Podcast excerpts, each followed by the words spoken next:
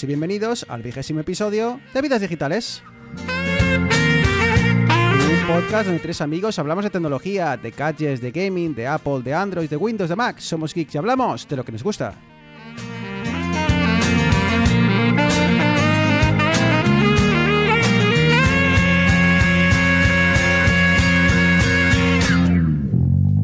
No te bajas. Un capítulo el de hoy que va a ser muy especial para los integrantes de Vidas Digitales. Integrantes a los cuales voy a saludar antes de desvelar por qué este capítulo va a ser tan especial. Muy buenas, Eneas. Hola Bruno, buenos días al otro lado del océano. Aquí estamos, como me dices, en un día muy especial, listos para nuestras charlas y nuestras divagaciones. Por cierto, Eneas, así bajito que no nos oigan, que si en caso de emergencia, eh, ya sabes tú de lo que te hablo, que no te apures, te escapas y vuelves, ¿vale? Sí, Ya sabes de ya lo sé, que ya hablo. sé que, que me acogen por ahí. De Barcelona, Puente Aéreo hacia Madrid. Muy buenas, Arturo. Buenos días, Bruno. Buenas tardes, Eneas. Mucho secretito me parece que os traéis vosotros, ¿eh? Me- me- no Pero vamos bueno, a desvelar en espero- público los problemas que tiene hoy. Estos son- Creo que tú ya lo Estas son sabes. cosas de rubias. Pues nada, chicos, pues otro programa más, otra vez aquí, ya casi Navidades y bueno, a dejar el pabellón bien alto, si al final decidimos irnos de vacaciones. Y como decía en la introducción, hoy estamos ante un capítulo muy especial y es que, chicos, Piedras Digitales cumple su primer aniversario. A gritos. Fiesta, confeti, cerveza. Fiesta. ¿Qué me vais a mandar de regalo, Arturo? ¿Has comprado ya mi regalo de primer aniversario? Todavía no me ha llegado, ¿eh? Que va, que va. En el Apple Store ya no me fían. Ya no. ¿Cómo van? Las bodas de plata es un anillo de tal, las de oro en el primer año que se regala. Un MacBook Pro de 16 pulgadas.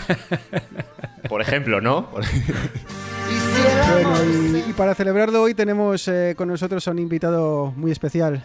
Evangelista del desarrollo de Apple, responsable del podcast de Apple Coding, de la web, de la academia que lleva el mismo nombre, redactor de Apple Esfera, autor del libro Aprendiendo con Swift, Aprendiendo Swift, perdón. Seguro que muchos ya sabéis de quién hablo, don Julio César Fernández Muñoz. Bienvenido a Vidas Digitales. Hola, ¿qué tal? Muy buenas. Encantado de estar por aquí. Muchas gracias por invitarme en este primer aniversario y enhorabuena por haberlo conseguido. No todo el mundo es capaz de aguantar ahí subiendo audiencia y subiendo prestigio. Como, como, sabéis, como saben los oyentes más fieles de Vidas Digitales, esto, bueno, pues este proyecto surgió y, y bueno, y sigue siendo un podcast sin, sin ánimo de lucro, ¿verdad? Y, y en el que básicamente tres amigos charlamos eh, quincenalmente sobre, sobre los temas que, que más nos gustan. Y para mí, para alguien como yo que bueno, pues que respira radio y podcasting cuando me levanto, cuando, cuando subo al metro, cuando, cuando estoy dando vueltas por casa, pues tener la oportunidad de charlar con gente de la talla de Julio es, la verdad es que es un, es un chute de, de orgullo brutal. Así que bueno, de nuevo Julio, muchísimas eh, gracias por interrumpir tu puente eh, para compartir un rato de podcasting con la familia de Vidas Digitales. Nada, un placer y como digo, pues eso, estar aquí charlando con, con gente loca de la tecnología. eh, no hay nada mejor para un domingo tranquilo de puente.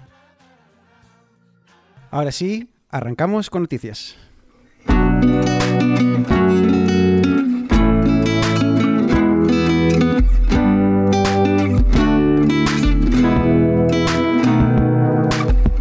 Bueno, pues eh, presentaciones realizadas. eh, hoy con, con Julio entre nosotros, pues eh, vamos con, con noticias, una- unas noticias, chicos, que mm, eh, cómo se nota que, se, que empiezan a llegar las, eh, las navidades, que empieza a terminar el año, porque las novedades empiezan ya a poco a poco a ir decayendo, después de un par de meses con, con novedades todos los días. Empecemos, Arturo, con una de esas cosas que tú, como poseedor de BMWs, De varios, ¿Eh? ¿no? En, en plural. eh, eh, tienes que empezar a, a tener cuidado porque parece que la DGT empieza a colocar eh, radares de carretera, aunque esto a ti ya no te afecta porque sé que te gastaste un pastizal en solucionarlo. Dicen que van a detectar si estás usando el móvil. Sí, ya no sé, iba a decir no se conforman, pero bueno, esto también es- se supone que es, que es por nuestra seguridad. Pues han creado unos radares que al final más que radares son cámaras, o sea, los artículos hablan de radares, pero al final son cámaras que lo que hacen es eh, detectar que el usuario está, por ejemplo, mirando el teléfono móvil y automáticamente le llega la multa. Estos radares no son en plan lo primero que han visto y van a multar a diestro y siniestro, ¿vale? Sino que dicen ser precisos hasta 300 kilómetros por hora, que ya hay que tener los mm, huevos redondos para ir a 300 por hora mirando el móvil, incluso de noche. Yo a mí me parece bien, obviamente, que, hagan este tipo de cosas porque al final es mejorar la seguridad y hay un montón de, golpes y, y muertes al volante por, por estas causas. Y bueno, mientras más, mientras más medidas pongan, yo creo que, que beneficia a todos. Está claro, Julio, que una de las soluciones para, para este tipo de problemas eh, se- son sistemas como, como Apple CarPlay o el, el equivalente de Google. No sé si has tenido tú la oportunidad de juguetear mucho con Apple CarPlay, si lo tienes en el coche. Pues eh, curiosamente yo ahora mismo estoy sin coche, pero sí he podido, soy una de esas raras avis que ha decidido prescindir de vehículo durante una temporada y probar a usar servicios de car sharing o servicios de transporte. Y porque al final como trabajamos desde casa pues tampoco lo, necesitamos, pero sí he podido probar eh, CarPlay. Y aquí hay una cosa que me llama bastante la atención y supongo que vosotros lo habréis notado. La enorme cantidad de gente que teniendo coche que tiene al menos conexión Bluetooth, porque yo creo que en los últimos 10 años todos los coches que se han vendido tienen al menos conexión Bluetooth de manos libres, y sin embargo sigues viendo gente hablando por teléfono eh, directamente en el coche porque no saben cómo configurar el Bluetooth, ¿vale? Entonces a lo mejor eh, probablemente la entrada de CarPlay más que o de Android Auto, más que la posibilidad de que ayude, etcétera, etcétera, es que la facilidad de simplemente conectar el cable que ya tengas la interfaz es un punto de entrada muy, muy interesante para la mayoría de la gente que ni siquiera sabía configurar un Bluetooth.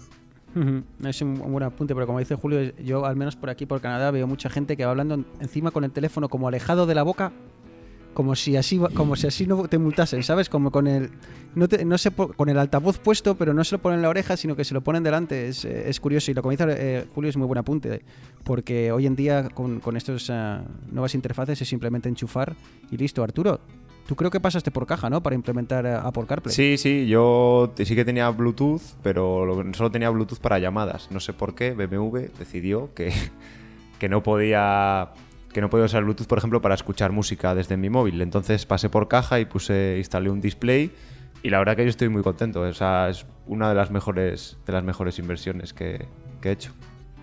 Yo no tengo, también como Julio no tengo coche, pero sí que solemos alquilar bastante por aquí. Y creo que de los últimos seis coches que hemos alquilado, todos tenían Apple CarPlay. Y la verdad es que es una gozada. O sea, enchufar el USB con el móvil que automáticamente te detecte Google Maps, Spotify, las llamadas. No tienes que andar explicando que si conectar Bluetooth, que si no sé qué. Yo creo que... No he podido probar eh, Android Auto, Sí que creo recordar que en Portugal, cuando estuvimos hace un par de años, Bruno, tú conectaste el móvil con, con Android Auto y no iba tampoco mal. O sea, al final era bastante parecido a lo que. a Sí, básicamente es como CarPlay, pero peor. Opinión nada sesgada. para, pa- me imagino que muchos de los oyentes ya conocen a Julio y saben de qué picojea. Eh, para, el el problema es, es para, para los que no le conocen, eh, el problema es que Arturo necesitaba apoyo aquí, en el mundo Apple, ¿sabes? Entonces ha traído a alguien que es tanto o peor que él. Entonces, eh, Peor, peor. bueno, peor, ¿no? Pero sí, como dices, la verdad es que ah, es muy similar. A ver, la idea es muy similar, luego la implementación hace bastante que no lo utilizo, creo que ha ido perdiendo fuelle y como todas esas cosas que hace Google, que las implementa un día muy bien y empiezan a poco a poco a, a- a- a- a como olvidarse de ello, como ocurrió con los relojes, ha ocurrido con esto, entonces no sé muy bueno, no sé muy bien en qué punto estará, pero bueno, yo creo que la idea en general es muy muy parecida. Sí, básicamente es eh, implementar un second screen, una segunda pantalla que parta como una especie de monitor externo, entre comillas, eh, y bueno, una serie de APIs que permiten que, se pueda pintar algo a nivel de, de coche.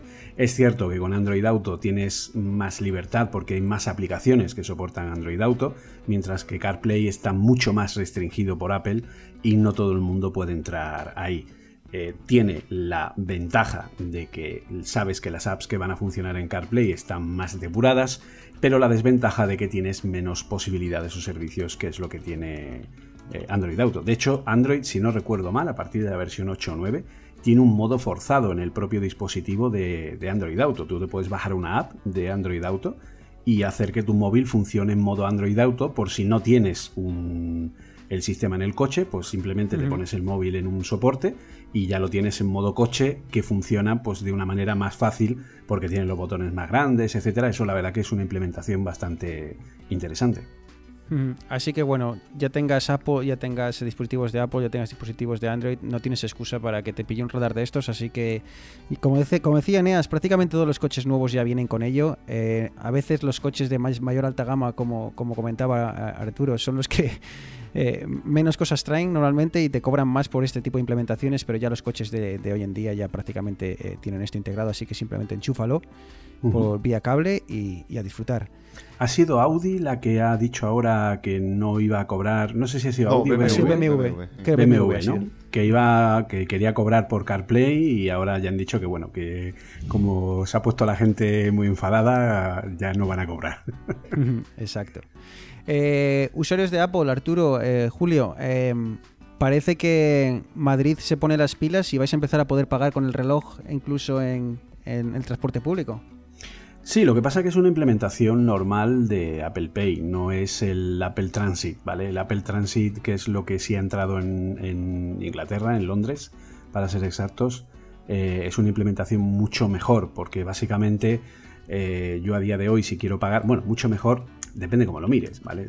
Digo, vamos a decir más cómoda. El Apple Transit te permite pasar el móvil como pasas a hoy día eh, lo que es la tarjeta contactless que hay en el, en el metro y directamente te descuenta los viajes. Esa es la implementación que han puesto en, en Londres. Aquí en Madrid lo que han hecho es simplemente permitir pago, eh, pues eso, que puedas pagar el billete directamente con, Apple Pay a través de la tarjeta de crédito o de débito que tengas en el móvil, que está bien, pero no es la implementación perfecta ya que en la implementación con Apple Pay en Madrid requiere la autenticación de huella o cara, mientras que Apple Transit pasa directamente sin que tengas que autenticarte y va directo contra, la, eh, contra el billete electrónico que está cargado en tu propio móvil. Sí, o sea, que lo que han puesto básicamente, para entenderlo un poco, un TPV, como con el que pagas en un bar, ¿no? Y Exacto. lo que es el Apple Transit sería tener la tarjeta del transporte dentro del iPhone, pero funcionando Dentro del móvil. con Apple Pay, con las ventajas de seguridad que- y demás que eso conlleva. Exacto. Y que puedas saber, porque todos sabemos que la tarjeta de transporte de la Comunidad de Madrid tiene, entre otros, el enorme error de que no sabes cuántos billetes tiene, a no ser que la pases por una maquinita para que te diga cuántos tiene. O cuando lo validas, que te dice, te quedan no sé cuántas, pero luego se te olvida enseguida. O sea que. Pues estaremos atentos, la verdad es que es una, es una buena funcionalidad. Yo me acuerdo que he estado, creo que en Portugal, creo que fue, creo que fue en Portugal hace, este, este hace un par de meses o tres meses, y una de las ventajas era que por lo menos podías pagar con la tarjeta sin contacto, con una tarjeta de crédito al subirte al autobús, que parece una chorrada, pero cuando estás de turismo, pues te facilita mucho las cosas. Eh, así que, eh, bueno, pues es un primer paso. Sí, la verdad que sí, está, está muy bien. De hecho, en, en España somos pioneros a nivel mundial en sistemas electrónicos de pago, ¿eh? que se dice pronto. Sí, de hecho, creo que en Estados Unidos Apple Pay se utiliza bastante menos que en países como, por ejemplo, España. O sea, bastante menos Sí, a nivel relativo. Sí, sí, sí. Bueno, es que en Estados Unidos, depende de dónde vayas, aún te cogen el calco con la tarjeta de crédito. ¿eh? A mí, a mí en Canadá eh, ya no, pero a mí yo, he teni- yo he llegado a tener una discusión con un taxi- taxista. De esto ahora mm, cinco años o así. eh, a ver, también hay que decir que esto era ya volviendo de noche, ¿vale? O sea, que yo ya iba... iba la lengua yo- gorda. Pero claro, cuando, cuando me, di, me dio el- le, di la, le doy la tarjeta para pagar y me hace lo del calco, eso, que vamos, que prácticamente te lo pone en una en un papel de calca y hace clac, clac. Y entonces él se queda con todos tus números de tarjeta, tu nombre y todo en- ahí en una hoja de calco que se mete en el bolsillo. Le dije, espera, espera, espera. O sea, vamos a un cajero ahora mismo porque no pienso dejar, o sea, no pienso meter mi tarjeta ahí para que la copies tal cual. Pero en Canadá la verdad es que ya han pegado un, salto brutal. Ya puede- o sea, prácticamente se, te- se paga con tarjeta de crédito hasta un café de 50 céntimos. Pagas en cualquier lado con tarjeta de crédito y por ende, eh, con, eh, con Apple Pay, porque ya todos son sin contacto, pero Estados Unidos está muy, muy por detrás. Quizá ciudades como Nueva York y demás estén más a, Sí, en las grandes urbes sí. eh, sí, pero, pero incluso en ellas eh, todavía tienes que o pagar con PIN o pagar eh, deslizando la tarjeta, pero todavía el pago sin contacto le queda, le queda bastante. en- en De hecho, ese es el motivo por el que existe la Apple Card. O sea, la Apple Card no es, eh, entre comillas, el decir Apple, uy, me voy a meter en el mundo de las tarjetas de crédito que es muy bonito. Básicamente es la forma de llevar Apple Pay a más gente que no tiene acceso a un TPV eh, contactless. O sea, es así, porque por eso tiene la banda magnética y tiene el chip. Entonces, bueno, eh, de hecho yo sé, mucha gente americana que ha venido a, a España, que alucina que haya TPVs de contactless en todos lados, desde la cafetería al sitio donde te venden las patatas fritas, hasta en cualquier lado. O sea, porque hoy día es eso, o sea, tú puedes pagar con Apple Pay eh, y ahora ya empiezan a dejar de extrañarse cuando pagas con el reloj. Oye, Eneas, eh, el tema de. El otro día había una noticia tam- también relacionada con Apple, pero es- da, da igual realmente con la compañía en sí. Empiezan a hablar de pantallas mini LED. Eh, no sé si. Bueno, brevemente, ¿cómo ves el tema del mini LED? Creo que lo, lo comentamos en su día cuando estuvimos hablando de televisiones y demás. No sé si si quieres comentar brevemente cómo va el tema, pero parece que empiezan los rumores de que podríamos empezar a ver mini LED en 2020. Sí, esto al final es la evolución natural de, la miniaturización de los procesos de fabricación. Al final la pantalla mini LED no deja de ser una matriz de diodos LED, pero que se han hecho tan pequeños, tan pequeños que pueden integrarse en pantallas con, diagonales más pequeñas. Por ejemplo, los letreros de, de los estadios de baloncesto, de los estadios de fútbol, estas pantallas gigantes que vemos, son con distintas variaciones de esta tecnología, son a raíz de LEDs que al final muestran una imagen normal. Eh, sí que se habló, ya salió con, con el programa de las teles, estuvimos hablando de que, quiero recordar que era Samsung, tenía el, la pantalla esta de 80 y pico pulgadas de, de mini LED. Sí, el de Wall. Entonces, bueno, es el paso lógico, ¿no? Empezamos primero con pantallas más grandes que permiten una miniaturiza, minitu, mini, miniaturización, muchas gracias. Bien. No tan, no tan heavy, que permite que los, los- los LEDs que, que hacemos tan pequeños no sean tan pequeños, pero yo no sé si 2020 es muy pronto para, para empezar a tener móviles, seguramente muy pronto, portátiles igual. Porque al final tenemos que 320 píxeles por pulgada, más o menos, 15-16 pulgadas, podría, podría verse. Ahora que tenemos a Eneas, bueno, tenemos a Eneas siempre, pero ahora tenemos a Julio, os lanzo una pregunta a los dos. ¿Qué es más difícil de hacer? Eh, ¿Una pantalla pequeña de estas micro LED o una pantalla grande? es más difícil hacer una pantalla más Correcto. pequeña. De hecho, las pantallas pequeñas seguirán siendo OLED y las de móviles todavía serán AMOLED durante un tiempo, porque el gran problema es la miniaturización del LED. ¿vale? Para que te hagas una idea, el mini LED básicamente es la evolución de la tecnología local dimming, que es la de atenuación local. El local dimming eh, dividía la pantalla, la retroiluminación de una pantalla en unas 100 zonas aproximadamente y el mini LED lo que hace es dividirla en unas 1000 aproximadamente. Zona más, zona menos. Entonces esas 1000 zonas lo que hacen es retroiluminar zonas de 4 o 5 píxeles eh, cuadrados, ¿vale? Entonces es como que tienes un montón de pequeñas zonas que tienen una retroiluminación independiente y que pueden ser apagadas de forma completa para conseguir un negro mejor. No llega a ser un OLED porque no es cada subpíxel eh, retroilumi- o sea, cada subpíxel no tiene su propia iluminación independiente, que es la ventaja que tiene el OLED, pero eh, sí consigue, al tener tan pocas zonas, eh, conseguir mejor calidad. El día 10 de diciembre lo confirmaremos, pero yo creo que la Pro Display XDR es mini LED, ¿vale?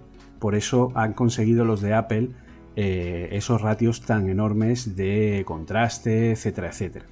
Entonces este paso es un paso muy necesario porque todavía no se ha conseguido optimizar la tecnología micro LED, que es la que comentaba Eneas de la televisión de Wall de Samsung, que es miniaturizar esos LED para que puedan retroiluminar cada subpíxel de una pantalla de forma independiente.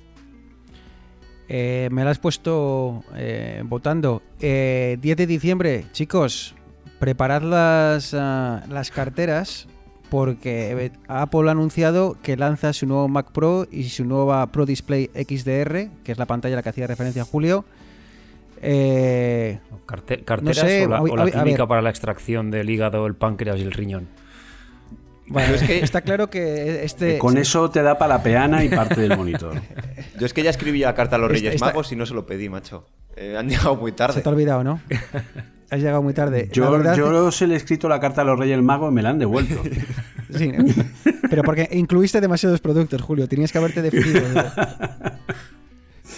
La verdad que es, eh, es bastante interesante el equipo, pero se escapa completamente de, de lo que es un usuario, ni siquiera un usuario semiprofesional. ¿vale? O sea, yo esto solo lo veo para gente que trabaje en empresas realmente profesionales, es decir, televisión, eh, producción cinematográfica, producción videográfica profesional, eh, fotógrafos de alto nivel para revistas de primer nivel, eh, Marques Brawling, en fin, ese tipo de, de gente Lo que pasa es que a este lo mejor se lo dan. Bueno, a de lo mejor hecho, se lo dan y no tiene ni que comprar. bueno, no, Marques Brawling ya Ah, lo tiene. lleva un ya mes lo con tiene. él ya. Desde hace tres meses ya lleva, un, ya lleva un mes con él y lo ha aprobado. Eso todos lo sabemos. O sea, pero, pero sí, o sea, es un equipo eh, que realmente es espectacular, pero no podemos olvidar que simplemente lo que es equipo más pantalla. Y si la pantalla le quieres poner, eh, porque no olvidemos que la pantalla son 5.000 euros, pero si quieres que la pantalla sea eh, mate, no tenga reflejos, son otros 1.000 euros más. Y si la la quieres con peana, y si la quieres con peana, otros 1.000 más. Ergo, al final te montas en un equipo de 13.000. Lo de la peana es bastante curioso, porque la peana básicamente es porque la mayoría de estudios profesionales que usan monitores de referencia tienen esos monitores puestos en la pared. Entonces la peana es algo que en realidad casi nadie del mundo profesional va a querer, porque lo que van a querer es el, el montaje BESA, que eso sí vale unos módicos 200 euros, si no, me, si no recuerdo mal. Que Eh, casi vale más que mi monitor, pero Lo que pasa que como es un montaje BESA estándar, cualquier eh, aplique que ya tengan en los estudios profesionales, pues es vale. simplemente quitar la Sony de 40.000 euros y poner el monitor de Apple de 4.000. No podemos olvidar que la competencia directa de este, de este monitor Pro Display XDR en calidad profesional es una Sony de 27 pulgadas que vale 42.000 euros. Ujú. O sea que, aunque, el usuario de a pie vea esto como una pasada de olla, una ida de olla de, Apple, cuando nos ponemos a, mirar la competencia en el mundo de- del diseño y, nos ponemos serios, eh, lo que encontramos no solo no es eh, tan caro como esto, sino que es bastante más. Exacto. Eh, Ten en cuenta que estamos hablando de monitores de referencia. Es decir, yo, una de las primeras cosas que aprendí cuando empezamos a hacer videojuegos, hace cuando Franco era corneta, pues básicamente fue cómo la gente de diseño no quería ver monitores normales ni en pintura. Ellos solo querían utilizar Macs. Y esto no era por otra cosa, sino por el tema del el espacio de color y el respeto del espacio de color. De que ellos ponían un determinado tono de rojo, de amarillo, de verde, de azul, de. y querían que cuando se viera en el iPhone o se viera en el iPad tuvieran exactamente el mismo tono que ellos habían elegido. Y eso en un monitor normal, como los que cualquiera de nosotros utilizamos, de un Samsung, un LG, un Acer, un lo que sea, eso es eh, imposible. O sea, no, no, no se respeta, ¿vale? Entonces eso es una de las grandes cosas, de las grandes ventajas que tienen las pantallas de Apple. Pero esto es ir más allá todavía, porque estamos hablando de monitores de referencia para producción cinematográfica, para producción de televisión, para eh, validar colores, para hacer etalonaje digital de, pues eso, de, cosas de gran presupuesto que ahora mismo pues están utilizando estos monitores de 40.000 euros y que bueno pues ahora han visto el cielo abierto por el hecho de que Apple saque un monitor que vale 10 veces menos eh, que lo que ellos están pagando ahora. Eh, Eneas, eh, esta pregunta va para ti porque, porque esta gente, el nombre es Spotify y no saben de lo que hablamos. Eh, ¿Te ha salido la, recomenda- la recomendación de Spotify? Bueno, recomendación. La, la playlist de Spotify en la cual te dice. o una es como una especie de vídeo o algo Sí, así, en el que te va resumiendo raro, los sí. últimos. El Sí. Wrapped. ¿Te ha, te ha salido ya quién es el, el- yo vale voy a- digo ya por delante de que voy a atreverme a decir cuál ha sido el, per- el- el artista que más he escuchado en este 2019 Eh, ¿Te ha salido Sí. a ti ya? Y ¿Y te atreves a decir quién ha sido el artista que más has escuchado en este 2019? sí, son dos. Eh, uno es In Flames, un grupo sueco de metal. Y el otro Joder, grupo ¿cómo me voy a es? As Dying, que es un grupo también americano de metal. Ya verás cuando Bruno diga Rosalía. Me está mirando para otro lado. A ver, Es que estoy por inventármelo, pero es que es Rosalía, tío.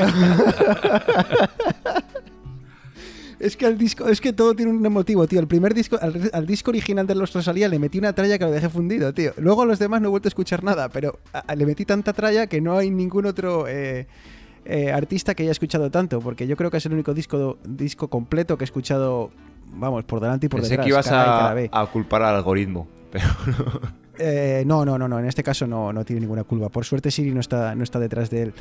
Eh, pero sí, como bueno, para los que usáis Spotify y también YouTube, ya ahora están saliendo estas eh, listas personalizadas en las cuales te, te, bueno, pues te hace un resumen de- del año, incluso de sí, 10 eso, eso voy a decir. Que saliendo- gracioso que va hasta 2006.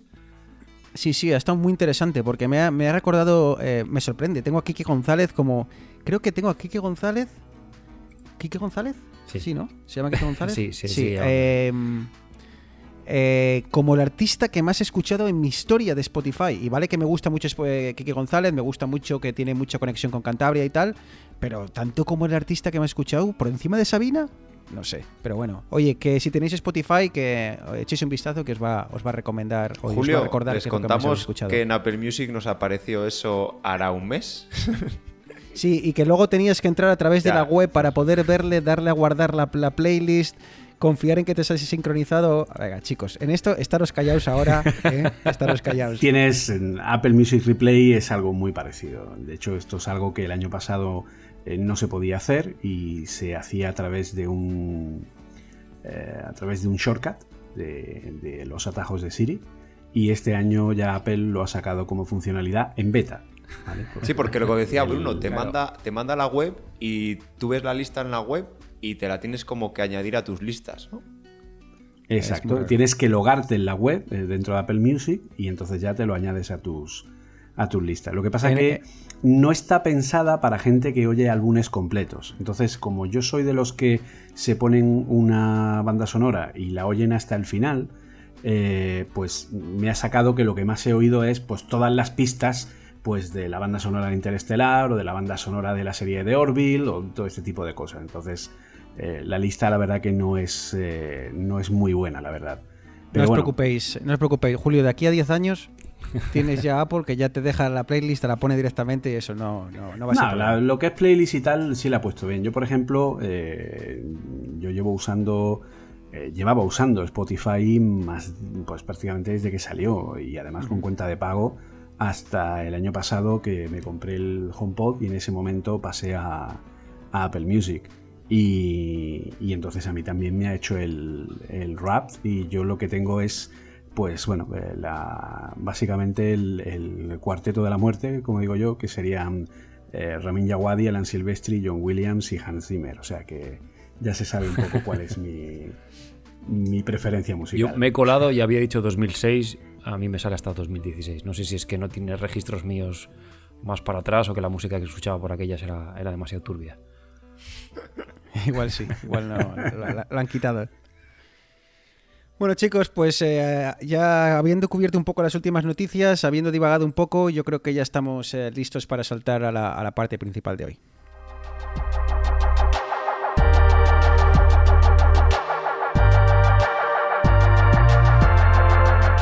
Me encuentro en Redmond, Washington, concretamente en una habitación del edificio de Microsoft, observando con detenimiento un vehículo todoterreno cuyo motor parece haberse estropeado. Lo cierto es que no tengo ni idea de cómo repararlo, nunca antes he reparado un motor. Por suerte hoy tengo ayuda. En mi cabeza llevo puestas las nuevas HoloLens 2, el dispositivo de realidad aumentada de Microsoft. Este dispositivo tiene un visor similar a la visera de un casco de motocicleta, en la cual las HoloLens proyectan imágenes que parecen flotar en el aire frente a mí.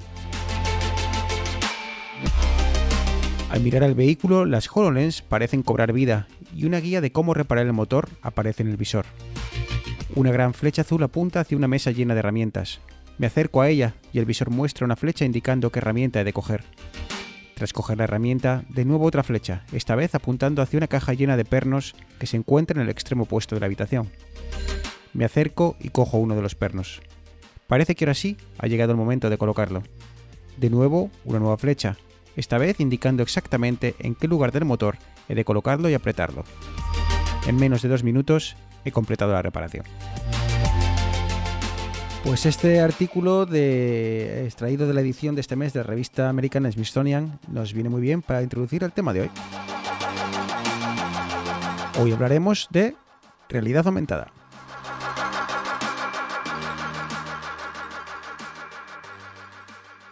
Y para charlar de realidad aumentada, por supuesto, eh, hemos traído a Julio, porque de esto sabe y sabe bastante.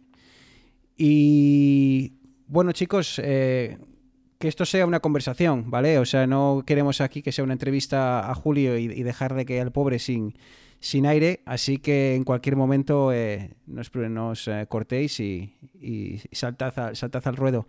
Pero, pero Julio, eh, como hemos dicho en la introducción, hoy vamos a hablar de, realidad aumentada. Eh, esto ya viene dando que hablar desde hace bastante tiempo, pero quizá nos puedes, no sé, introducir un poco por cómo ha llegado la, la realidad aumentada hacia, hasta el gran público y sobre todo dónde ha quedado la realidad virtual.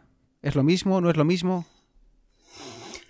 A ver, la realidad aumentada es algo, entre comillas, podríamos decir que es similar. De hecho, hay un concepto eh, en el que se junta lo que es aumentada y virtual, que es lo que se conoce como realidad mixta.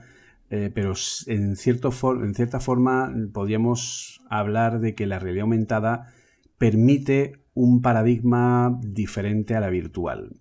Eh, la virtual es un mundo completamente diferente al que vemos en nuestro mundo real, ¿vale? Yo me pongo unas gafas y me eh, tengo una total inmersión en un universo completamente diferente al que yo tengo en mi casa. Entonces, pues me voy al espacio, me voy a una montaña rusa o me voy a una filmación eh, 360 grados hecha con una cámara especial en el que parece que estoy dentro de un concierto o dentro de un evento deportivo. Es decir, yo sustituyo la realidad que yo tengo delante mía por una realidad nueva que cubre completamente mis sentidos. ¿De acuerdo? Eso sería la realidad virtual. La realidad aumentada lo que hace es mezclar la realidad que yo tengo delante mía con una proyección que permite tener la sensación de que el mundo virtual y el mundo real forman parte de un todo. ¿vale? A partir de un truco de posicionamiento de las propias lentes o del propio dispositivo que está siendo utilizado para hacer esa, es- digamos, esa proyección de realidad aumentada, básicamente lo que se hace es cambiar el punto de vista y, el y digamos la perspectiva de cada uno de los objetos tridimensionales que se colocan en un punto determinado para que cuando yo mueva la cabeza hacia un lado o hacia otro dé la sensación de que ese objeto está suspendido en ese punto exacto de, la- de nuestra realidad y por lo tanto tengamos ese, esa sensación de que nuestra realidad se ha aumentado, de que tenemos cosas que normalmente no estarían ahí. Esto es la revolución que está por llegar. Es una revolución silenciosa, que la gente aún no es consciente de ella, que no sabe lo que va a suponer, que comienza su andadura dentro de un par de años, ¿vale? Eh, aproximadamente sobre 2021, más o menos, y que cuando llegue va a ser como, uy, fíjate qué tío más raro, que lleva ahí unas cosas, unas gafas, tal, no sé qué, será algo en el que la primera app probablemente sea capaz de medir la fuerza de combate de la persona que tengas delante. Por fin. Todos lo sabemos. A ver si realmente está por encima o por debajo de 9000. Exacto. Y... Pero va a ser una auténtica revolución en la forma en la que interactuamos con la tecnología. Y bueno, quizá la, primera vez que escuchamos eh, sobre el tema de realidad eh, aumentada, o quizá la primera la vez en la que salió realmente a, la palestra y fue eh, tema de conversación para el gran público, fue Julio, y, corrígeme si me equivoco, fueron las, Google Classes, ¿no? Ese proyecto, uno de los muchos proyectos de, Google que lanzó y que parece que, al menos en mi opinión, parece que ha desaparecido un poco de- de- del mapa. Bueno, eh, básicamente ha desaparecido del todo, ¿vale? O sea que no. Google vio que aquello estaba demasiado verde porque básicamente eh, Google Glass era algo demasiado. eh, demasiado early. O sea, no, no es la palabra exacta, estaba demasiado verde, ¿de acuerdo? No era una tecnología que realmente pudiera ser disruptora porque no tenía eh, calidad visual, no tenía autonomía, eh, programar para eso no era... Y aparte, pues Google tampoco mimó en exceso ese proyecto. Entonces, al final aquello no, no funcionó. Donde realmente la realidad aumentada dio el paso al gran público, donde se empezó a ver y decir, oye, es que esto puede ser algo importante, fue con la salida de las Microsoft HoloLens, ¿vale? Fue el primer paso eh, en el que en ese momento se vio que ahí había un potencial, se vio que, re- que realmente se podían crear gráficos hiperrealistas eh, proyectados sobre un mundo real, ¿vale? Luego el, el problema es que cuando te pones unas HoloLens, realmente el campo de visión no es completo, ¿de acuerdo? O sea, no podemos pensar que yo me pongo un casco de realidad virtual, o sea, perdón, de realidad aumentada o unas lentes de realidad aumentada, ¿vale? Y voy a ver todo, ¿vale? Simplemente hay como un espacio pequeño de aproximadamente unos 110 grados, me parece que eran las primeras HoloLens, eh, en el que veo esa mezcla de mundo virtual y mundo real, ¿vale? Pero no está completamente integrado. Pero ese fue el primer paso en el que vimos que había una posibilidad, que se podían crear eh, mundos hiperrealistas, con gráficos, con, con una interactividad interesante, con poder eh, tocar cosas, con los gestos que Microsoft introdujo, como el de la pinza hacia arriba, para hacer que se mostraran los menús de la interfaz, etcétera. Y fue la primera API eh, importante que apareció. Luego, eh, sin que nadie lo esperara, de pronto llegó Apple y sacó a RKit. Y aquello fue como un boom. Dios mío, esto. Porque ya había. Eh, es cierto que eh, a la vez que Microsoft estaba trabajando con esto, ya había una librería para, para videojuegos llamada Buforia, que es la que utilizaba eh, Pokémon Go al principio, ¿vale? Ahora ya no, ahora ya usa ARKit o, ARCore, dependiendo de, la, de lo que es Apple o Android. Pero en su momento usaba Buforia y Buforia de hecho tiene su propio roadmap y sigue evolucionando. y permitía pues esto, el poner gráficos. Lo que pasa que hasta la llegada de Microsoft y luego de Apple no se vio lo que es poner gráficos con calidad mm, realmente interesante delante nuestra, ¿vale? No hay nada más que ver el cambio que hizo Pokémon Go desde la etapa Buforia hacia la implementación de ARKit, donde los Pokémon prácticamente parecían eh, otra cosa completamente diferente, ¿no? A lo que habíamos podido ver. Y has comentado el, el tema de Pokémon Go. eh, más allá del tema de los videojuegos, está teniendo, o a, o a hoy- a día de hoy, 2000, o casi 2020, eh, ¿qué utilidades está teniendo eh, la realidad aumentada, aparte, como digo, de, de- los videojuegos? Pues a ver, la realidad aumentada, el problema que tiene ahora mismo es que es complicado que la gente vea, entienda, sepa o sea capaz, capaz de visualizar para qué puede servir, ¿vale? Esto es como alguien en el año 2010 que te presenta una tableta que parece un iPod de 10 pulgadas y entonces tú dices que eso para qué lo quiero yo, que eso no sirve para nada, ¿vale? Hasta que de pronto te lo coges en la mano y dices, este iPad va a cambiar el mundo. Básicamente esto es algo parecido, ¿vale? Eh, La realidad aumentada es la que nos va a permitir crear una nueva forma completamente diferente de, interactuar con la tecnología. Aquí hay un paso muy importante a nivel de la evolución tecnológica que ha tenido nuestra, nuestra sociedad. Un paso eh, increíble del que no somos plenamente conscientes hasta que vemos a nuestra abuela o a nuestra madre mm, mandar un WhatsApp, ¿vale?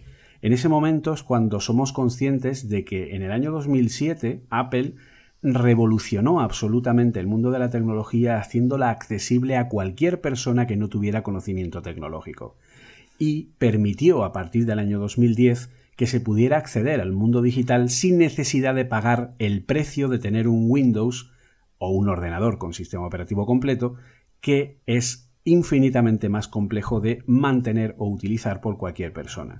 Yo creo que en el caso de la realidad aumentada, creo que no va a ser tan complicado ver este cambio, porque yo creo que lo hemos visto todos en, series, en, distintos vídeos que, están por, YouTube, eh, de gente que lleva unas gafas que realmente... Yo me estoy recordando ahora mismo de un vídeo, no sé si era Black Mirror o- o de qué era, pero básicamente os comento la escena. Estaba un tío en un supermercado y él estaba viendo todo con los productos, publicidad y demás. Y en un momento se le estropea su chip que lleve o sus gaitas y lo que ve es que todo está lleno de códigos QR. Y gracias a, esta, a este procesado que hace el chip que tiene dentro puede ver toda la publicidad y demás. Eh, lo mismo con los, los hats de vuelo que llevan ahora mismo, creo que es el Eurofighter.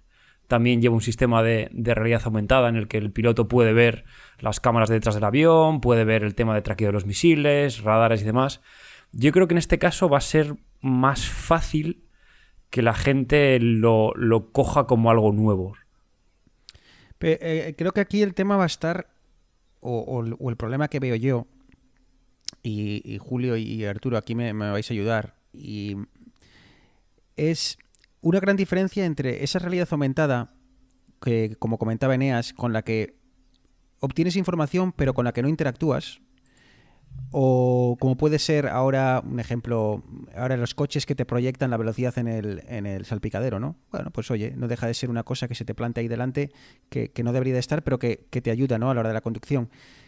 Eh, la gran diferencia va a estar en cómo interactuamos con estas interfaces, porque lo veo con el Apple Watch, que no me termina de convencer. Eh, vamos a empezar a ver gente haciendo aspavientos por la calle. eh, ahí va a estar la clave, Arturo. Sí, yo eso. A ver, el hándicap que le veo a todo esto primero es que a día de hoy no hay un hardware, no hay unas gafas normales que puedas llevar, ¿vale? Que es un poco como la parte sociológica, pero bueno, eso si sacan unas gafas un poco más normales, más acostumbrados que estamos, como por ejemplo en su día, los primeros que llevaban unos AirPods parecían locos, ¿sabes? ¿Qué hace este hablando solo y demás? Y ahora es súper normal. Pero el problema, más allá de esto, está en la interfaz, ¿vale? En su día se creó, como contaba Julio, cuando salió el iPhone, se creó la interfaz táctil. O sea, que era la nueva manera de comunicarte con tu dispositivo. Tanto de enviarle datos, o sea, de enviarle entradas al dispositivo, como de verlo a través de una pantalla, lo que simplificaba un montón las cosas porque te ahorrabas, entre otras cosas, un teclado. Pero ahora hay que crear una nueva interfaz. Y yo hasta ahora, por un lado están las interfaces de audio y por otro lado están la de los gestos. Pero a mí esa es la parte que todavía me chirría. O sea, yo creo que tiene que haber una manera incluso mejor de hacerlo, porque esa me parece poco práctica. No sé, a lo mejor soy yo el raro, pero... A ver, eh, tienes que tener en cuenta que efectivamente toda interfaz tiene que tener una forma de ser eh, manejada, ¿de acuerdo? Pero ahí tenemos a Apple que ya está trabajando en, una manera de hacerlo, ahí tenemos a Microsoft que ya tiene una forma de, de trabajar con eso. Es una mezcla entre visión computerizada a nivel de, pues es lo que ha narrado eh, Bruno al principio del episodio, ¿vale? Es el que el dispositivo no solo sea capaz de colocar elementos virtuales como si formaran parte de la realidad que tenemos, sino que además sea capaz de reconocer qué es lo que hay en el mundo real y colocarle cosas en medio, flechas que señalen determinados elementos, o que sea capaz de guiarte en determinadas cosas, o por ejemplo, que sea capaz de ofrecerte nuevas experiencias. Por ejemplo, tú imagínate algo tan simple como que tú quieres decorar tu casa. A día de hoy tú te puedes bajar la app de IKEA y tienes acceso a todo el catálogo de eh, muebles y eh, todo tipo de, elementos que te puede vender IKEA. Puedes bajártelos y puedes colocarlos en el salón de tu casa y puedes ver cómo quedan a tamaño real para ver si realmente te cabe o no te cabe. Yo, por ejemplo, en, el salón de casa eh, que hemos cambiado hace poco los sofás, pues probamos si realmente cabían eh, los sofás que queríamos poner en la ubicación que queríamos poner con la app de realidad aumentada de IKEA y te garantizo que la medida que nos dio la aplicación y la instalación de los mismos es la misma. ¿Vale? O sea que ha sido una gran ayuda en ese sentido. Estás incorporando a una a un ecosistema de comercio esto. Ahora llévalo un punto más allá. Imagínate un asesor en la tienda que directamente tú puedes verlo a través de realidad aumentada y que él es capaz de ver tu casa y puede colocarte esos elementos y puede decorarte la casa a distancia y darte una visión de cómo puede quedar tu casa sin que tú te muevas de tu casa y él interactuando directamente con ella desde la tienda sin tener que ir a tu casa a visitarte. Eso es un mínimo ejemplo de lo que podríamos llegar a ver. Y otro ejemplo, Julio, eh, cuando comentabas el tema de, IKEA, eh, en iOS 13 eh, también podemos tomar medidas ahora con el, con el teléfono y es eh, muy sencillo. No me recuerdo ahora cómo se llama la aplicación que viene, pero es una de las aplicaciones que viene con de- por defecto. Measures, eh, no sé cuál es la No, sí, yo lo tengo, como- lo tengo en inglés. Lo- Arturo Eneas, luego podéis echar un Medidas, vistacillo. medidas. Medidas. eh, Medidas. Y básicamente es, eh, es eso. Es un, te permite tomar medidas de tu, de tu entorno y lo hace con una precisión eh, excelente. O sea, permite medirte el, tamaño del sofá, el tamaño de la mesa que tienes delante, un, lápiz o, o lo que sea. Porque la realidad aumentada en lo que es eh, Apple y el resto de elementos está basado en eh, medidas y coordenadas del mundo real. ¿vale? O sea, tú los objetos 3D, normalmente nosotros, por ejemplo, podemos jugar en un videojuego, que es completamente eh, un entorno 3D eh, creado desde cero, no tiene elementos reales, ¿vale? Y tú puedes estar jugando al Fortnite y el Fortnite tú te mueves eh, de una ubicación a la otra. Pues ese juego en 3D está diseñado de forma que el espacio que tiene que recorrer el jugador de un punto A a un punto B se mide en metros reales, ¿vale? Y el jugador se desplaza a una velocidad real de X metros por segundo. Lo que pasa que normalmente cuando tenemos un entorno que es plenamente virtual, esas medidas suelen estar truncadas, es decir, a lo mejor el recorrido de un mapa completo del Fortnite es de, por poner, 20 kilómetros, ¿vale? Como medidas reales dentro de un espacio, un entorno 3D, y el personaje se está moviendo a, eh, pues ponle, por ejemplo, a 50 kilómetros por hora. Lo cual sería imposible que eso sucediera en un mundo real porque una persona no corre a 50 kilómetros por hora. Pero como las distancias que hay en ese mundo virtual y ese elemento que se mueve eh, digamos que se acoplan en cierta forma, tú no notas y piensas que todo tiene coherencia. Cuando eso lo llevas al mundo real hay que cambiarlo. En, una, en un entorno de realidad aumentada, los elementos 3D tienen que estar creados sobre medidas del mundo real, donde Apple usa el metro como medida estándar, el sistema métrico decimal, como medida estándar de esos elementos. Entonces, es la visión computerizada que hace la fusión entre el mundo virtual y el mundo real la que se encarga de interpretar qué es lo que ve la cámara y medir y calcular las distancias reales en base a cómo se proyecta la luz desde las diferentes fuentes de luz en las diferentes superficies que ve la propia cámara. Cosa que a partir del año que viene con los iPad Pro que van a salir mejorará aún más porque van a tener un sensor láser 3D que va a ser capaz de escanear de una forma mucho más precisa todo un entorno hasta en 5 a entre 5 y 7 pies de distancia, creo que eran unos 4 o 5 metros aproximadamente, eh, si no recuerdo mal, eh, desde lo que es el propio iPad en adelante. Habéis comentado antes por, por encima eh, que algún término que habéis dicho que es la realidad mixta. Eh, no sé si podríais explicar un poco, porque además Eneas eh, parece que Qualcomm ha estado hablando esta semana un poco sobre el tema de la realidad mixta, nuevos eh, procesadores. Sí, bueno, como comentaba Julio al principio, la realidad mixta es, la mezcla ¿no? de, realidad virtual en la que poder irte a Marte a dar un paseíto con eh, la, capa extra que añades a tu, realidad. Y muy bien, o sea, muy bien el apunte este de Qualcomm. Eh, han lanzado los 855, creo que, que son los nuevos procesadores, en los que, bueno, además de estar enfocados para tema de 5G, eh, hacían también bastante énfasis en la capacidad de manejar varios streams de vídeo en tiempo real para poder hacer procesados esas imágenes para añadir una capa extra. ¿Cómo esto funcionaría?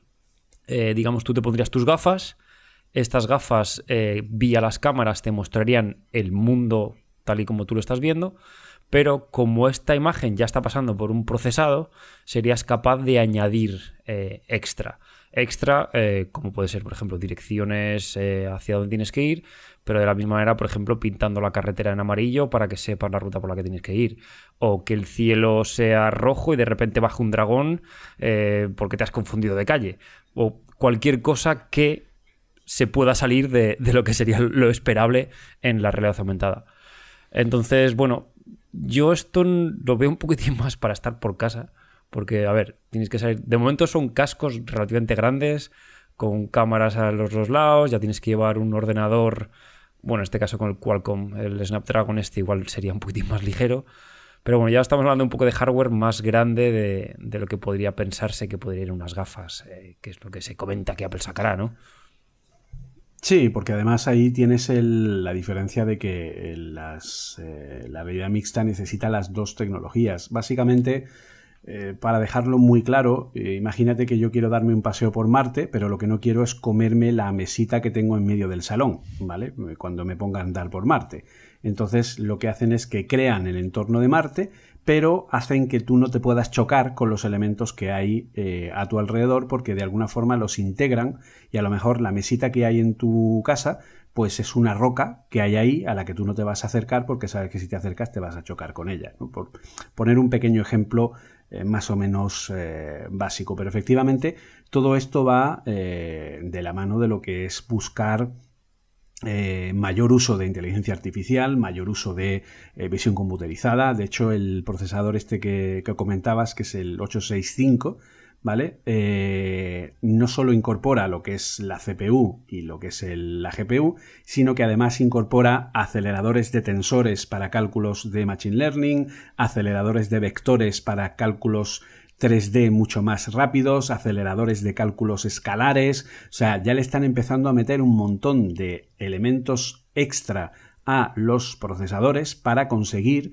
que sean capaces de interpretar en tiempo real un montón de información que todo eso va encaminado efectivamente a lo que es efectivamente la realidad aumentada, es decir, la interpretación del mundo real que tenemos delante nuestra para que pueda mostrar y pueda sobreimpresionar información eh, en cada uno de los elementos que tenemos.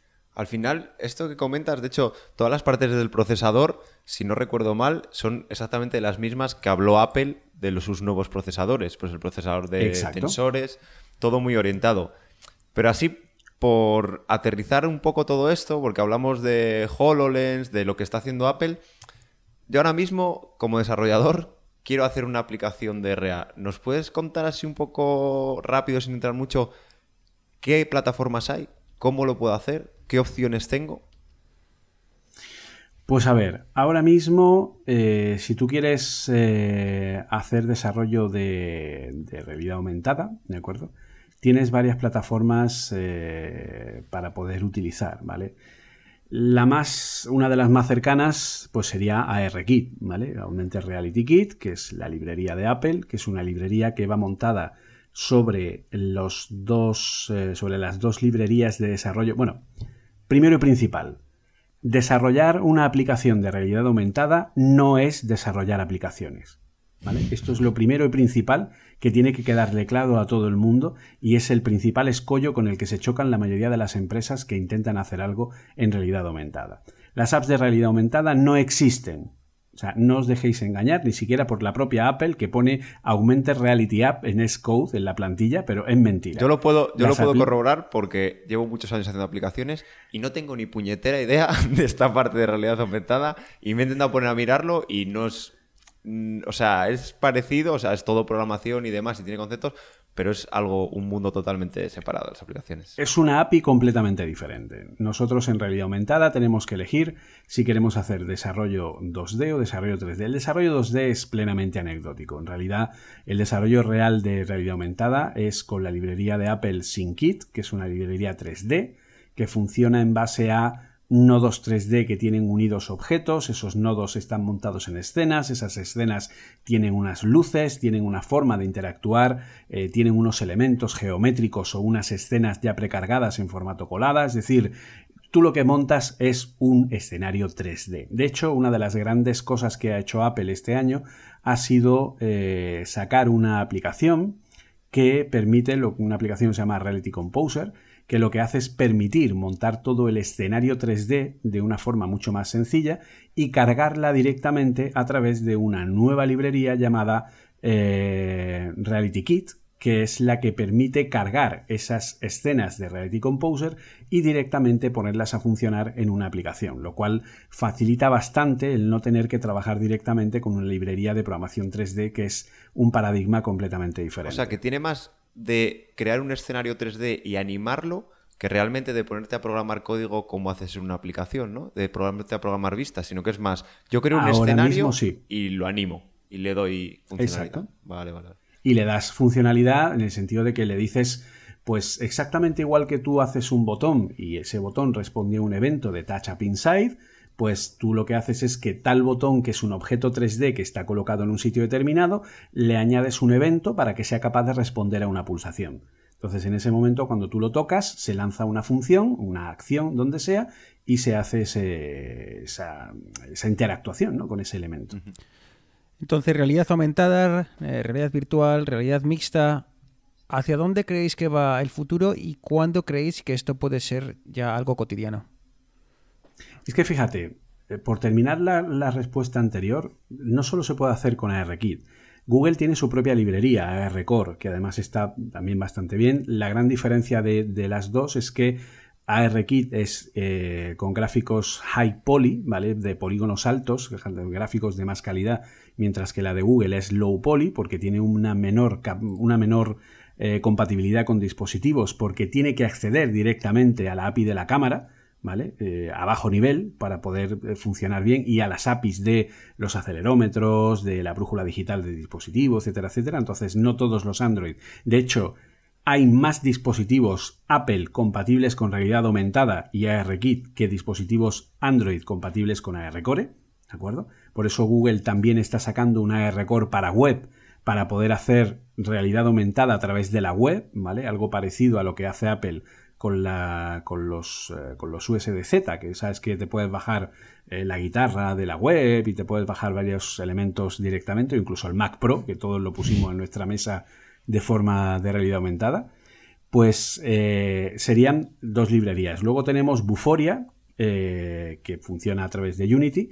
En Unity en Unreal Engine funciona tanto ARKit como ARCore como Buforia. Tienen plugins para poder desarrollar con ellos. Luego tenemos también la posibilidad de trabajar con eh, HoloLens, ¿vale? Y eh, el último en llegar a la fiesta ha sido Magic Leap, que es esta gran, enorme eh, startup que hoy día es la startup más valorada de, de, todas las que existen, que creo que acaba de levantar otros mil millones de capital, si no recuerdo mal, a pesar de que no tiene un producto real comercial en la calle.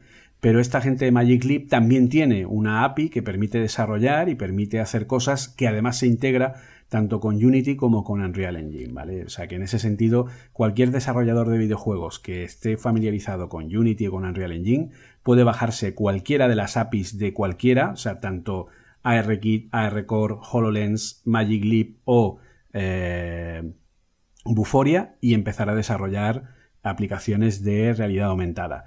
¿A dónde vamos con todo esto? Vamos a que en el año 2021, en principio parecía que era 2020, pero parece que se ha retrasado un poco, en el año 2021 veríamos el primer dispositivo de realidad aumentada para el gran público de parte de Apple. ¿De acuerdo? Microsoft ya ha dicho que ellos no están interesados en el mercado comercial, que su producto es meramente industrial, que son las HoloLens, ergo ahí ya no hay competencia, salvo que en un momento determinado decidan cambiar de opinión. Magic Leap sí es un producto que tiene foco comercial y luego Google aún no ha dicho nada, pero ya sabemos que Google se saca de la manga en cualquier momento eh, y te dice que ellos también lo hacen, ¿vale? A través de cualquier fabricante. O sea que yo cuento con que Google a día de hoy, aunque no diga nada, está trabajando en algo parecido a, a las lentes que sacará Apple, ¿vale?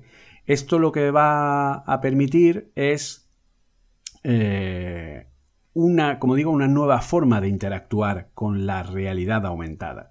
¿Vale? A día de hoy nosotros ya tenemos, por ejemplo, ofuscación de personas.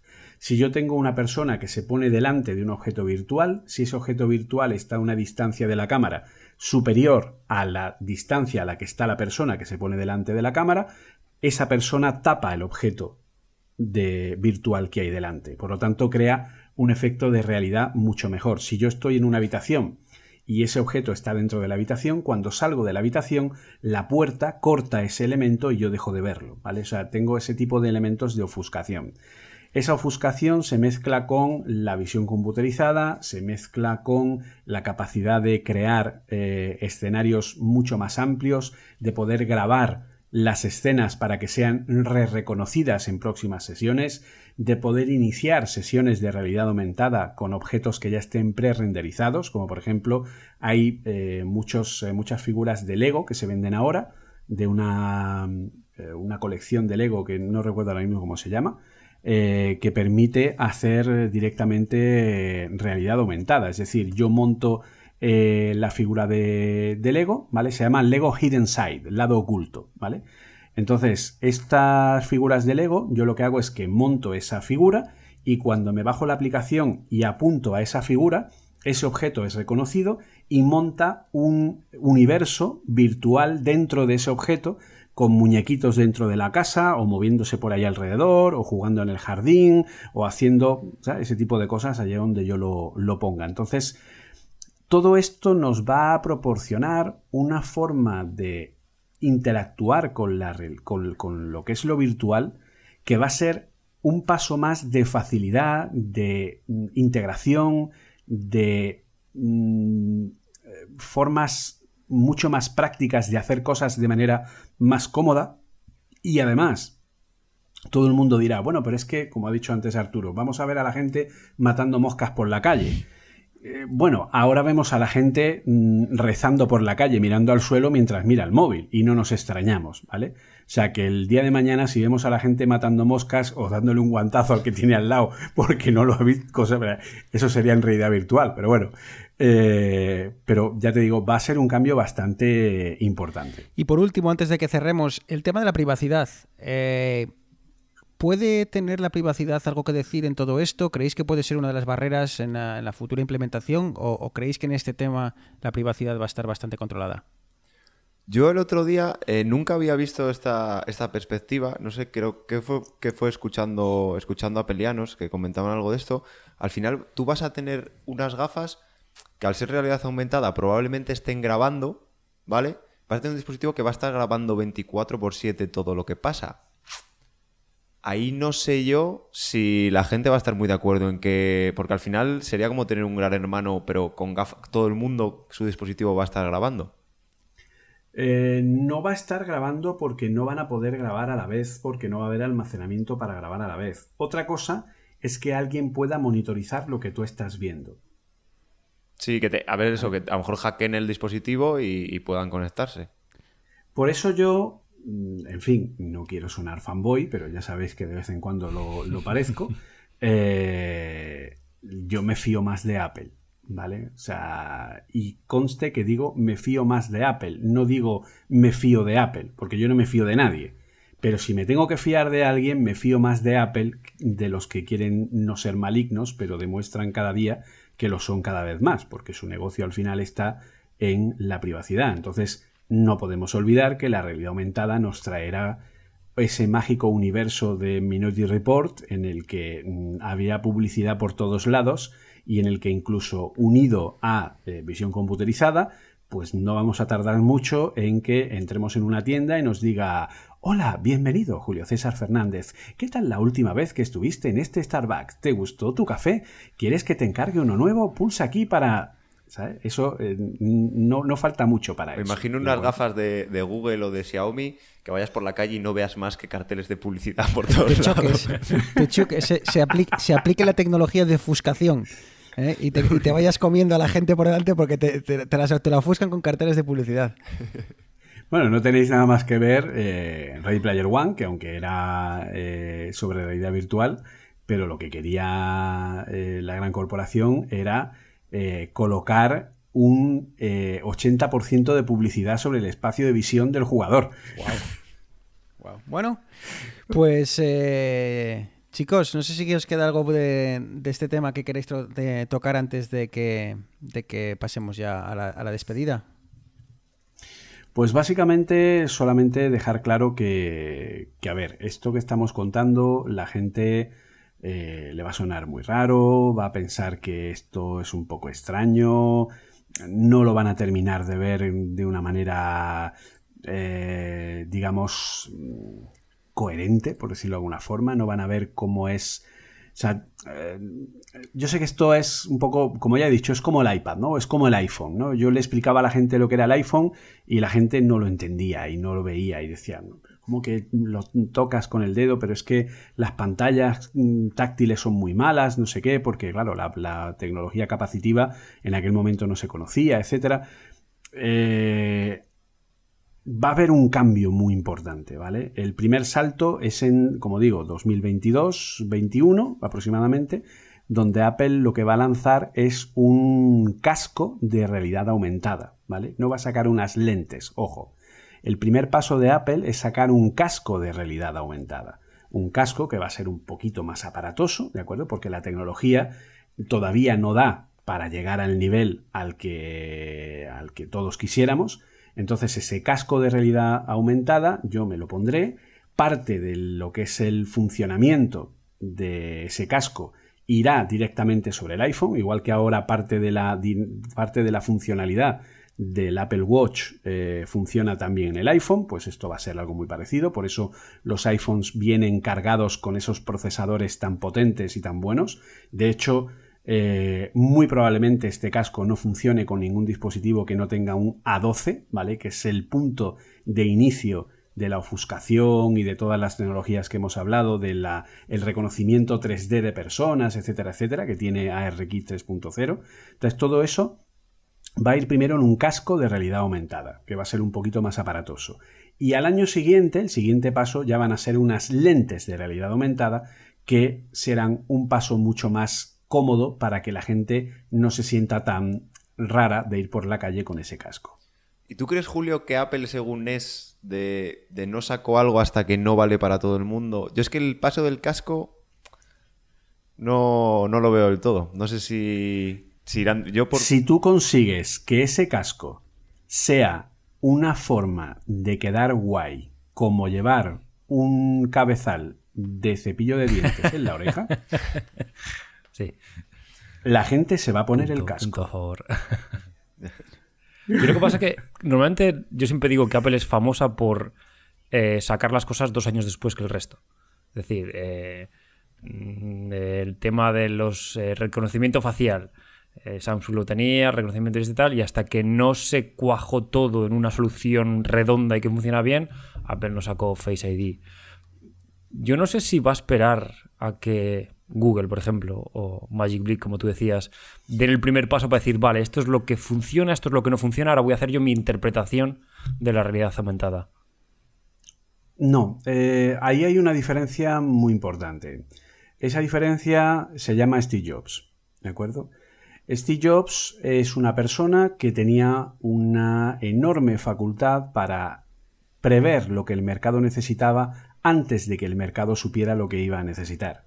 Si nosotros analizamos fríamente la apuesta de los iPod, eh, fue una apuesta extremadamente arriesgada. Pero es que si miras la del iPhone, la del iPhone fue una apuesta de mm, me lo juego todo a una carta. Porque si lo del iPhone no hubiera funcionado y no hubiera calado como, eh, como factor de forma, la hostia que se hubiera dado a Apple hubiera sido fina filipina. ¿Vale? De hecho, la prueba la tienes en que Apple no confirmó la SDK para aplicaciones de terceros hasta tres meses después del inicio de venta del iPhone, porque no tenía claro que realmente la gente entendiera, supiera o, dijera, vale, esto es lo que yo quiero. Y de nuevo lo volvieron a hacer, no de forma tan arriesgada, con el iPad. ¿Vale? Nadie esperaba una tablet. Yo recuerdo perfectamente, porque en aquella época yo estaba ya escribiendo para hipertextual, eh, recuerdo perfectamente que absolutamente nadie, pero ni en nuestros sueños más extraños eh, sacados de la película esta de Páprica, donde no hay forma de entender lo que está soñando, ni en esos se nos podía ocurrir una tableta con un sistema operativo iOS puesta en ella. ¿Vale? O sea, todo el mundo daba por hecho que iba a ser una tableta con Mac. Y cuando sacaron la tableta con el sistema operativo del iPhone, todo el mundo dijo, ¿pero qué? ¿Pero esto qué es? ¿Pero Apple se le ha ido la olla? Cuando yo vi aquello dije, hostias, aquí han dado en el clavo, ¿vale? Y eso fue un riesgo muy importante que corrió Apple. Entonces, ¿qué ha pasado desde que nos falta Steve Jobs? ha pasado que Apple ha ido a la. ha ido por detrás del resto. Es decir, el resto ha dicho, hay que sacar relojes. Y entonces Apple ha dicho, ah, vale, la gente quiere relojes, pues yo voy a hacer uno mejor. Y entonces tarda más en sacarlo. Eh, la gente saca móviles más grandes. Apple dice, ah, vale, la gente quiere, quiere móviles más grandes. Bueno, pues yo lo saco, pero después. Eh, la gente dice, yo quiero reconocimiento facial. Pues Apple dice, vale, la gente quiere reconocimiento facial o quiere huella, pues yo lo saco, pero después, ¿vale? O sea, eh, mm, desde que Jobs falta en el año 2011, no hay una visión de decir, por aquí va la tecnología, ¿vale? El, que ha llevado la bandera de la innovación tecnológica, de las nuevas ideas, de las revoluciones, desde entonces ha sido Microsoft. Microsoft es la que ha puesto encima de la mesa el desarrollo universal para varias plataformas, es la que ha puesto eh, la realidad aumentada, es la que ha puesto las interfaces de voz, los asistentes de voz como una forma más de interactuar. Eh, todo eso lo ha asentado Microsoft. Irónicamente, luego no han sido capaces de eh, sacarle provecho y otros eh, se han posicionado mejor, mejor que ellos. Pero la realidad aumentada es una apuesta personal de Tim Cook. Es su necesidad de dejar una marca en el universo, como hizo Steve Jobs en varias ocasiones, y por lo tanto es un proyecto que lleva mucho más tiempo del que realmente la sociedad es consciente de que puede querer o no realidad aumentada. ¿De acuerdo? Entonces, aquí lo que hemos ido viendo en realidad aumentada es que las diferentes compañías que han visto esa posibilidad, al igual que la ha visto Apple, porque en el momento en el que se empezó a hablar de que Apple estaba trabajando en realidad aumentada, eso ya a día de hoy, o sea, es decir, en el año 2005, todo el mundo sabía que Apple estaba trabajando en un móvil propio, pero nadie daba dos duros por eso. Por lo tanto, el resto de compañías no se puso a trabajar en ello.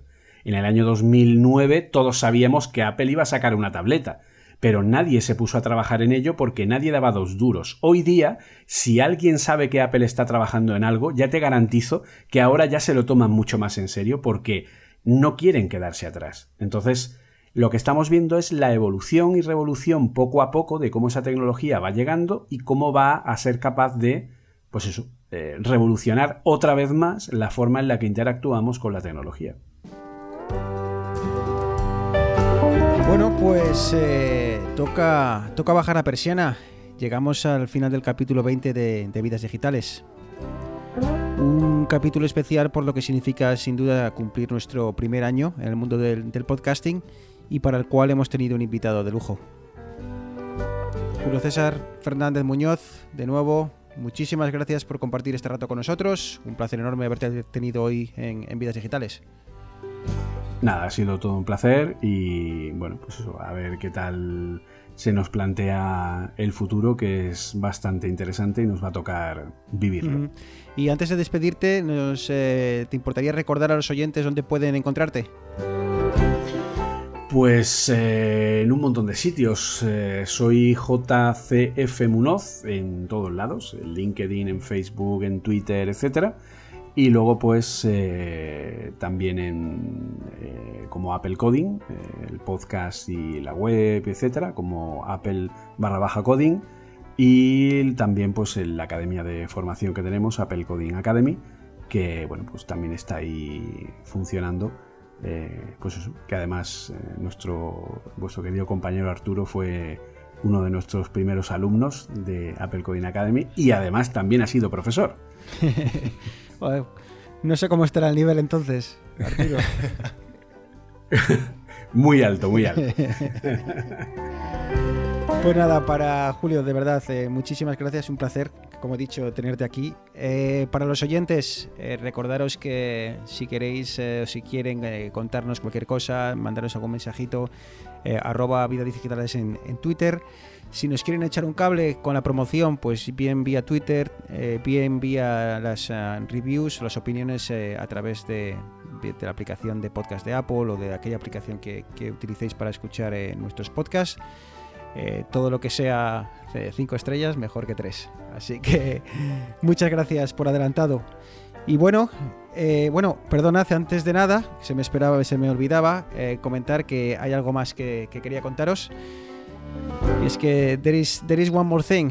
Julio, ¿Te apetece quedarte un, un rato más y divagar un rato sobre Apple, Arturo, Eneas? ¿Tenéis un rato más? Sí, Si es para Apple, yo por supuesto que sí. ¿Sí? Si es para hablar de lo que se hace bien, sí. Bruno, creo que aquí el sesgo está tirando para el otro lado, ¿eh? Eh, eh, Eneas, ¿te quedas un rato más entonces también para poner estos Sí, sí, en su no te voy sitio? a dejar a ti solo delante, delante de estos dos Miuras. Bueno, pues eh, este capítulo termina aquí, eh, pero nosotros vamos a seguir grabando, eh, muy atentos porque antes de final de año estaremos eh, de nuevo con vosotros, publicaremos el, el nuevo episodio con Julio, con Arturo y con Eneas y un servidor, en una charla que esperamos sea distendida y ecuánime, aunque con estos dos va a ser, dife- va a ser difícil, sobre el 2019 y sobre lo que viene en 2020 con, con Apple. Eh, lo dicho, muchísimas gracias por llegar hasta aquí y si no nos vemos antes, eh, felices fiestas y feliz 2020. Un abrazo muy fuerte. Chao. Y Good Apple Coding.